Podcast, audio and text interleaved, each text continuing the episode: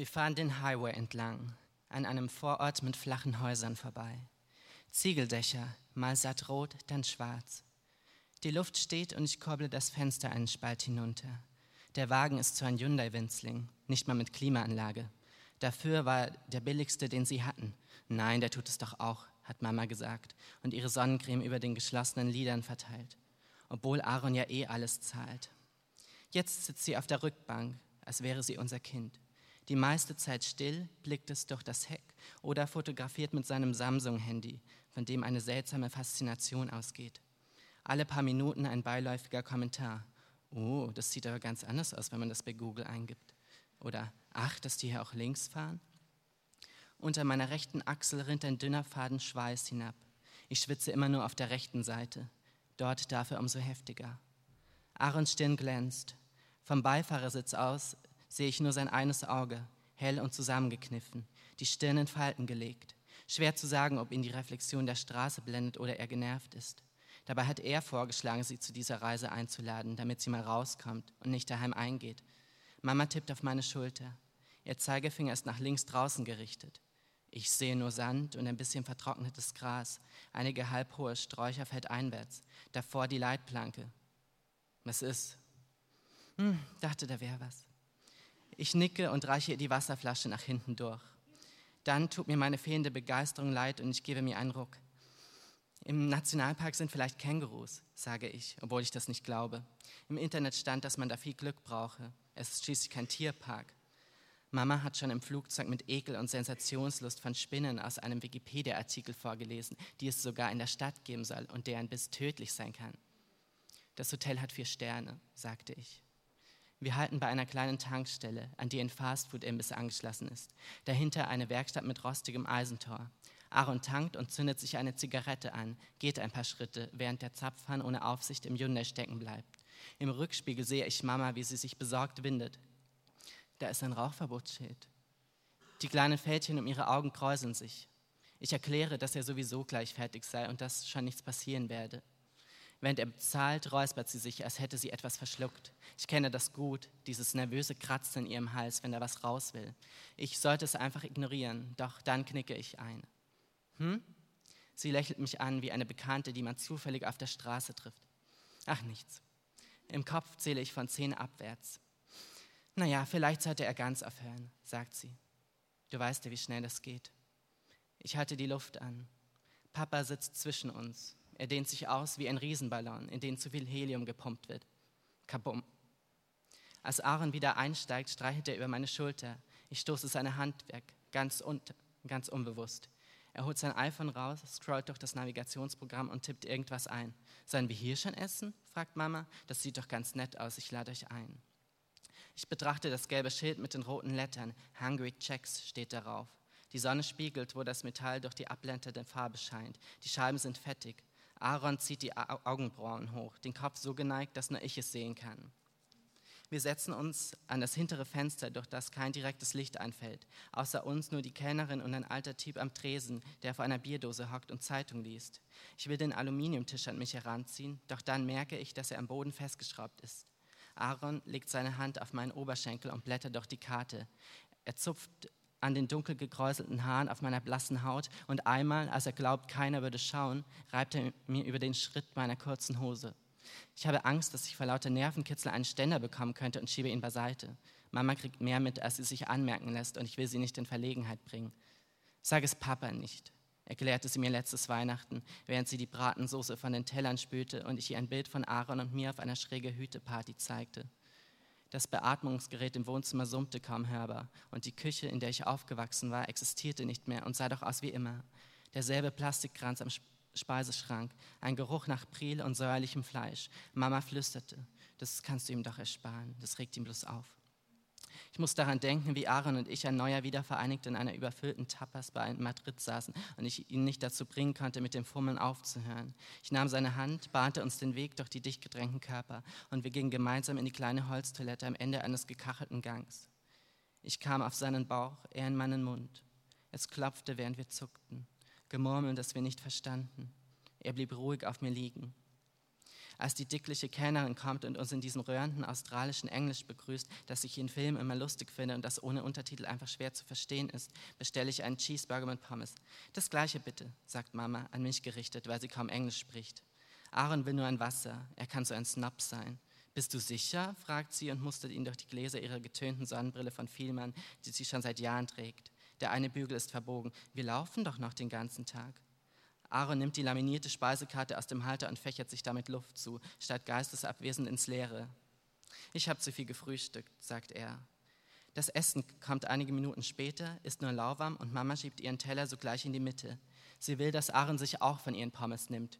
Weil er inzwischen weiß, dass sie so lange fragen wird, bis er sich endlich bedient, pickt er alle paar Minuten eine einzelne Fritte aus dem labrigen Berg, knabbert wie ein Zeitlupe daran. Ich bedanke mich, als wir wieder im Auto sitzen, obwohl mir jetzt ein bisschen schlecht ist. Im Rückspiegel sehe ich, wie sie mir freundlich zunickt und dann den Blick abwendet. Sie dreht sich Richtung Heckscheibe. Die Tankstelle hinter uns wird immer kleiner und ich weiß, dass sie sich gerade schämt. Dabei kann sie nichts für die schlaffen Pommes. Wir hätten Nein sagen können. Ich mache Musik auf meinem Handy an. Adele. Mama kennt eigentlich keine Popmusiker. Aber Adele hat sie mal vor Jahren bei Wetten Das gesehen, als es das noch gab, und mich dann am Telefon gefragt, ob ich von der schon einmal was gehört habe. Die hätte eine schöne Stimme. Ich summe ein wenig mit, recke den Kopf nach vorne und beobachte den Himmel, der auf der einen Seite dunkelgrau ist und dann ins Knallblaue übergeht. Erst als Someone Like You kommt, fällt es mir wieder ein. Es klettert meinen Rücken hoch und breitet sich über mich aus, wie ein Infekt, als wäre es keine zwei Minuten her, dass sie genau diesen verdammten Kitsch-Song vor den Fürbitten abspielen wollte. Alle starrten nach vorne und der CD-Player aus der Sakristei funktionierte nicht. Sie und der Pfarrer drückten ewig auf den Tasten herum. Unsere Nachbarn, seine Arbeitskollegen, die ganze Kirche so stumm, dass man den Gärtner draußen auf dem Friedhof Rasenmähen hörte. Okay, sagte sie irgendwann, dann eben ohne Musik. Sie stellte sich vor das Mikrofon und las Stationen seines Lebens vor, ganz durcheinander, verrutschte immer wieder mit den Daten. Mein Herz rast und ich sehe mich hilflos nach ihr um. Sie ist nicht mehr da. Erst auf den zweiten Blick verstehe ich, dass sie ähm, ausgestreckt liegt, die Beine verdreht, weil sie zu lang für die Rückbank sind. Ihre braungrauen Haare stehen von ihrem Kopf ab, kleben auf dem Polster. Sie schnarcht kaum wahrnehmbar. Ich schalte die Handy-Adele aus und lehne mich gegen die Kopfstütze. In der Ferne ein Hitzeflirren, als wären wir in einem Western. Alles um uns herum ist trocken und karg. Einen Moment lang wünschte ich mir, dass ich ganz alleine hier wäre, einsam über den Asphalt laufen würde. Kein Hyundai und auch sonst niemand, nur mein schmaler Umriss, der unter der Sonne wie Schnee schmilzt. Irgendwann tauchen dürre Bäume auf mit borstigen Kronen, Reisigbesen, die man in die Erde gesteckt hat. Es wird felsiger und immer mehr grün säumt den Weg. Ich lehne meinen Kopf gegen den Airbag. Meine Stirn scheppert auf der Ablage, aber es tut nicht weh. Als ich wieder aufwache, parken wir am Straßenrand. Ich fahre mir über den feuchten Nacken. Hinter dem Geländer, vor dem wir stehen, geht es einen dicht bewachsenen Hang hinab. Mama ist schon ausgestiegen und fotografiert ein Informationsschild. Warum macht sie das? fragt Aaron. Weiß nicht. Stelle die Augen unscharf und alles verschwimmt zu einem einzigen satten Ton. Déjà-vu. Gleich werden wir den Lusen im bayerischen Wald hinaufwandern. Du brauchst noch Zeckenspray, sagt sie. Papa trägt mich auf seinen Schultern, nachdem ich gesagt habe, dass ich Blasen an den Fersen hätte. Das war gelogen und eigentlich wollte ich nur auf seinem Rücken sitzen und einen guten Ausblick haben, wie er gegrinst hat. Dann kam ein hoch, kleiner Mann. Der Weg war noch weit und er hat sich nicht beschwert, ist manchmal sogar gehüpft und ich sollte an seinen Haaren ziehen, die Galopprichtung angeben. Die kleinen Füßchen in meinen Schuhen in Wahrheit unversehrt. Ich hätte es ihm sagen sollen. Alles okay? fragt Aaron, während er aus seinen weißen Sneakers in beige Wanderschuhe schlüpft. Ich nicke und betrachte die wilden Baumkronen durch den Fensterspalt. Der bayerische Wald ist weit weg. Wir folgen einem Pärchen mit Rucksäcken und hellen Waden von der Straße auf einen ausgeschilderten Pfad, der seitlich abgeht, marschieren bald durch ein schattiges Dickicht aus hervorstehenden Ästen. Vielleicht finden wir ja hier diese Riesenmango wieder, sagt Mama und kneift mich in die Seite. Wir haben in den lokalen Nachrichten gesehen, dass Diebe eine zehn Meter hohe Mangoskulptur, das Wahrzeichen einer Kleinstadt in Queensland, gestohlen haben. Mama saß den ganzen Abend in der Hotelbar vor ihrem Handy und berichtete all ihren Freundinnen auf WhatsApp davon, weil sie es so skurril fand. Aaron wollte ihr eigentlich eine bunte Tasche schenken, die ihr auf dem Markt am Hafen gefallen hatte, so eine aus Saftkartontüten, aber kunstvoll geflochten. Als sie mit WhatsApp fertig war, ging Mama gleich ins Bett. Eigentlich wollte sie die ganze Zeit nie etwas Persönliches von ihm wissen, das über das Essen hinausging. Aaron saß weiter neben mir, die Tasche unter dem Tisch zwischen seinen zierlichen Waden und sagte, dass er die vielleicht lieber seiner Schwester zum Geburtstag schenken sollte. Ich fand das eine gute Idee. Er ist nun spürbar gereizt und geht ein wenig schneller. Seine schlachsigen Beine überschlagen sich, als er über eine Wurzel stolpert, aber er fängt sich wieder. Mama macht keine Anstalten, sich auf sein Tempo einzustellen. Sie schlendert umher, fotografiert einen schief wachsenden Baum, dann einen schwarzen Vogel mit blauen Flecken im Gefieder, der in einem Strauch sitzt. Bald ist Aaron nicht mehr zu sehen. Ist er genervt von mir? fragt sie. Etwas drückt gegen meinen Hals, verschließt ihn. Ich bekomme keine Antwort zustande. Vielleicht sollte ich sie nicht mehr anrufen, wenn es alles vorbei ist. Sie bleibt stehen und kramt in ihrem Rucksack holt ihr blaues Cappy raus, das sie in Sydney in der Nähe der Oper gekauft hat, weil sie in der prallen Sonne fast umgekippt wäre. Dann stülpt sie es über ihren Kopf und richtet die Haare darunter. Vorne drauf ist Dory aus Findet Nemo abgebildet. Darüber ein Schriftzug: Just keep swimming. Ich frage mich, ob das wirklich ihr Motto ist oder sie einfach irgendwas genommen hat und nichts versteht. Während sie noch ihren Rucksack umpackt, laufe ich los. Ich will zu ihm, ihn wiederfinden. Meine neuen Dockers sind eng und diesmal werde ich wirklich Blasen bekommen. Es wird gerecht sein. Ein Ausgleich, der die Jahrzehnte übergeht. Sie beeilt sich, packt ihre Stöcke und den Ranzen und versucht mich einzuholen. Warte doch, ruft sie hinter mir her. Ich hab's schon. Ich fange an zu sprinten, den schmalen Trampelpfad entlang. Sie ist nicht abzuschütteln. Jetzt renn doch nicht so. Irgendwann kann auch ich nicht mehr. Halte inne und schließe die Augen. Ich lasse die Beine hängen, fasse in Papas Haare und drehe seinen Kopf nach links. Dort drüben, da sieht man jetzt gleich Tschechien, sagt er.